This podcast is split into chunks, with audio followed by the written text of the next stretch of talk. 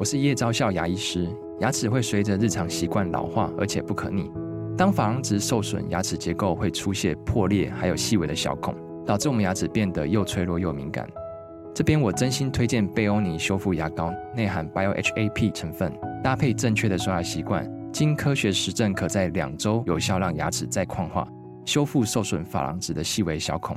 相关资讯及购买通路，请参考资讯栏连结。中原普渡可以说是我们台湾啊社会很重要的一件事情，它既是一个仪式哦，也是我们在祈求可以消灾解厄很重要的活动。在台湾呢，各乡镇都有不同的中原普渡的一些祭典，但最特别的应该是民雄大士爷文化祭。今天呢，透过在地人的分享啊，让我们来了解究竟明雄大视野文化祭跟中原普渡的祭典有什么样的关系？分享给你三个重点。第一个重点是。大士爷跟观世音菩萨是什么样的关系呢？第二个重点是民雄大士爷文化祭会是在什么时候举行？如果要参加的话，应该注意什么事情？第三个重点是，如果你要到民雄来参加大士爷文化祭，它的交通路线应该怎么做规划？One, two, three, hit it. 吴若权，全是重点。不啰嗦，少废话，只讲重点。欢迎来到全市重点，我是吴若权啊。在农历的七月，有很多神鬼的传说，但你知道吗？在农历七月，我们也可以看到观世音菩萨的慈悲，看他如何用不同的方式来显化慈悲的力量。能够哦帮助我们的民众以慈悲的心来完成很多自己的愿望，也能够以利他的想法帮助到更多的人。今天呢是非常了解在嘉义民雄当地的民俗文化的中正大学传播学系的徐建化来跟我们聊天。好，好，我们先请建化跟呃听众朋友打招呼。建化你好，若权哥好，还有各位全市重点的听众朋友们好，我是。现在就读中正大学四年级，然后对这个民间信仰很有兴趣的徐同学，对建化同学啦。哈，其实跟我们在聊起这个大士爷文化祭的典故跟由来的时候，我相信。即便是台湾的民众，更何况我们节目有很多是海外的华人听众朋友在收听哦，都很好奇说，哇，原来嘉义民雄哦有一个大士爷这样的呃民间的信仰，然后他跟。观世音菩萨是有关联的，是不是？先跟我们、嗯、呃解说一下它的关联性在哪里？好，那在开始介绍大士爷这个神明之前哈、嗯嗯，想先讲一下，就是民雄我们有很有名的三宝，嗯，啊，就是三个主要的神明，就是五谷王、嗯，然后还有虎爷跟大士爷，嗯，对。然后大士爷呢，为什么会说跟观音有关系？嗯，有一个很有趣的说法，也是比较普遍流传的一个说法，就是说。呃，大士爷是观音的其中一个化身。大家都知道，观音会有很多不同的化身，有一些是动物啊，也有可能穿不同的衣服啊，不同的样貌什么的。嗯，忽男忽男忽女，对，这也可以这个龙，也可以虎，也可以虎，也可以穿白衣，也可以穿青衣，都有。对，然后大师也是面燃大师的其中一个不同的形态。那那时候。呃，就是因为阿难陀是观音的一个弟子，嗯，然后他快要堕入恶鬼道了，嗯，然后所以观世音就想说，好，他要化身成鬼王，嗯，就是我们所谓的大事业，嗯，然后去警告阿难陀说，哎，你不能再这样下去，嗯，不然如果你继续执迷不悟的话，你就回不来了，嗯，对，然后那时候就是因为阿难陀被算是被吓到吧，然后就觉得说，好，那他要改变自己，他要做应该是要去继续帮助那些可能也要沦为恶鬼道的众生们，嗯，对，所以才会有现在坊间很。算是很广为流传的说法是说，大士爷就是观音其实一个化身，然后我们可以也可以在大士爷的神像上面，看到有一个观音是坐在头上的，对，嗯嗯。可是这个在嘉义民雄啊，它是有一个大士爷庙吗？对，有大士爷庙，嗯，这算是很特别，而且它已经是嘉义的古迹耶。嗯，其实最早的话，大士爷是没有庙的，嗯嗯，然后其实当地比较偏向是要盖。个妈祖的庙，嗯，然后后来就是呃，逐渐衍生，先从呃最开始嗯那个民国初年的时候，嗯。对，然后它是那时候叫做民雄妈祖庙，嗯。然后后来到日治时期统治之后，当地的一些士绅他们就去收集一些史料，然后把它改名叫做观音的庙，嗯。然后最后才演变成现在我们就是讲的大师爷庙。嗯。那里面一直其实都它的主神应该要是观音，嗯。因为最一开始我们拜的是大师爷，可是大师爷其实是鬼王，鬼王不能拜。嗯。然后就有一些民间的学者，还有一些历史的，呃，我们学校那边就有一些学者，就去跟当地的就是董事会反映说，哎、其实鬼王不能拜。嗯。那既然大师爷是观音的化身，那我们是不是应该在主神的那个神坛那里放的是观音的神像？嗯。对，所以其实我们平常走进大师爷，不可能看到大视野，我们一定都看到观音。哇。对，然后会在大视野祭的时候，嗯。那三天里面，嗯。呃，我们会看到一个小小的大视野神像在旁边，就是副神明的位置，是对。是，它小小的神像，小小的神像。可。是我们看到你提供的资料跟一些画面，它有一个是纸扎的哈，是一个比较大的哈。嗯。有些人说它是普渡公嘛，嗯。其实在呃大视野就是相传这是一种呃客家哈这个义民的祭典当中的一个仪式，对不对？那它就这个纸糊的嘛，纸糊的，对，它就是拼起来的那种大事业神，然后可这个就纸蛮大的喽，非常大哦，非常大，嗯。是人们要把它捧着的那种大小。嗯，对，然后呃，刚刚若泉哥说到的纸糊的大士爷，其实会在我们大士爷祭的最后一天出现。那大士爷祭通常是农历的七月二十一到七月二十三。这是每年每年固定的，对对。。那今年的国历日期就是九月五号到九月七号，嗯。对然后在第三天，我们就会看到火烧大视野的这个景象。嗯然后，嗯、呃，有很多说法是说，在火烧大视野不仅可以去疫病，那、也可以就是让好兄弟知道说，哎、差不多要回去了，这样，然后大师也来带你们走了。嗯嗯，在农历的七月二十一到二十三，对。以这个我们所谓的七月啊、民俗月啊、鬼月来讲，它已经是比较下旬了，快要结束之间，所以有一个仪式是把这个大士爷这个纸糊的纸扎这个，其实算高度是比较大的这个，嗯。要把它火化掉。化，嗯。它象征的就是带走这一些这个。孤魂野鬼啊，对，还有就是民间疾苦什么一起带走。是，也算是就为民众消灾解厄。嗯那当然，在嘉义啊、民雄的朋友们对这个仪式跟这个传统就很熟悉，很熟悉但听起来好像有一些台湾呃北中南东啊，就很多民众，如果他知道这个仪式，也会在这几天特别赶到大士爷呃庙宇来参加这所谓的大士爷的文化祭。嗯，是有的，因为其实还有一个主要原因是说，传统我们所过的中元普渡是农历七月十五号嘛，嗯，那其实就恰恰隔了一整周的时间，嗯，然后再加上大士爷祭的时候，嗯，我们会在整个民雄火车站的周遭都有摆摊，就是会弄得很像超级大的民雄夜市，我们可能叫它说大士爷夜市这样。哦，为期多久的时间？嗯、呃，通常会在。呃，踩街踩街是二十一号的前两天的时间，就是大概是农历七月十九号，通常是这个时间。然后在创意踩街的时候，就开始陆陆续续有一些摊位进来，嗯，大概就是五天的时间，嗯，然后他们就拜拜，然后也不知道去哪。踩街是什么意思？踩街就是每一年大事业季都会有一个创意的主题，哦，对。然后像今年的话，我们是叫做大事业大事件，嗯，然后是会有乐团跟戏剧表演这样子，哦，对，算蛮热闹也隆重，很隆重，专心一致的去策划这一个文化祭的活动啊、哦，所以会有很多的摊位。你说他就在聚集在那边，然后对。这个活动结束之后，他们就又回到他们各自来的地方，就很奇怪，就是感觉就是文化信仰那个团聚力会在那一整个礼拜爆出来，然后整个民雄那个普天同庆，非常热闹。其实就像每年都有呃不同的所谓的妈祖绕境的那种类似那种意涵啦，可是这个是一个定点的，就在这个地方。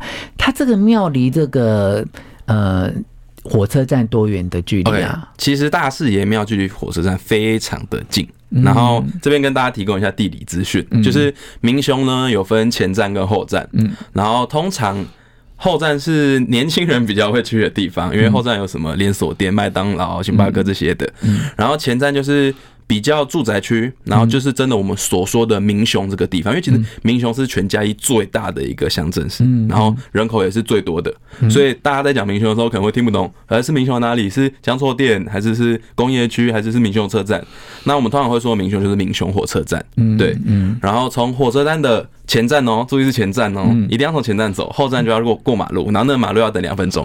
对，所以从前站一路一直直走，会先经过保安宫跟七虎王庙，嗯，然后你大概就会知道哦，大士爷就不远了，因为明雄三宝要连在一起。好好好，对，经过你的解说之后，再配合 Google 地图，我觉得会有非常有 有立体感，这样啊，好让大家知道。那如果你真的要去参加这个文化的祭典的话，就要搭火车搭到嘉义的明雄这个车。车站哦，那如果是北部南部区的朋友哦，就要搭那个有停的，有停的，对对，跟大家就是 这个很重要，就是自强号呢。在民雄火车站，嗯。总共只有两班，早上一班，晚上一班，也也很好，对对，表示你是这个嘉义民雄大事业文化祭一日游，然后就 早上去，然后过一下，然后晚上回来啊。好，我们刚才讲到，其实有很多的呃市集或商业的活动会在这几天展开啊。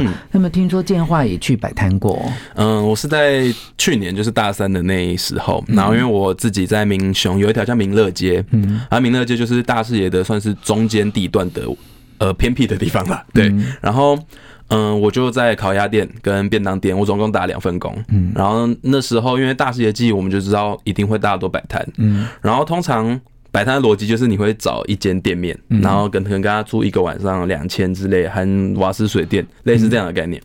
然后我们自己就决定好，因为店面蛮大的嘛，就是在便当店那边。然后我们想说好，我们就一半。租出去一半，我们拿来摆。嗯，然后那时候发现很好笑的事情，真的很好笑，就是我们就是奶，就是我们我跟老板很熟，然后我们就会全就是跟他们全家一起出去玩或干嘛。然后我们在车上讨论说，哎，大师爷祭是不是要卖个东西呀？因为大师爷祭的时候肯定没生意，是因为大家根本就不想要去餐厅吃饭，大家会想要买小吃，因为摊子都在那。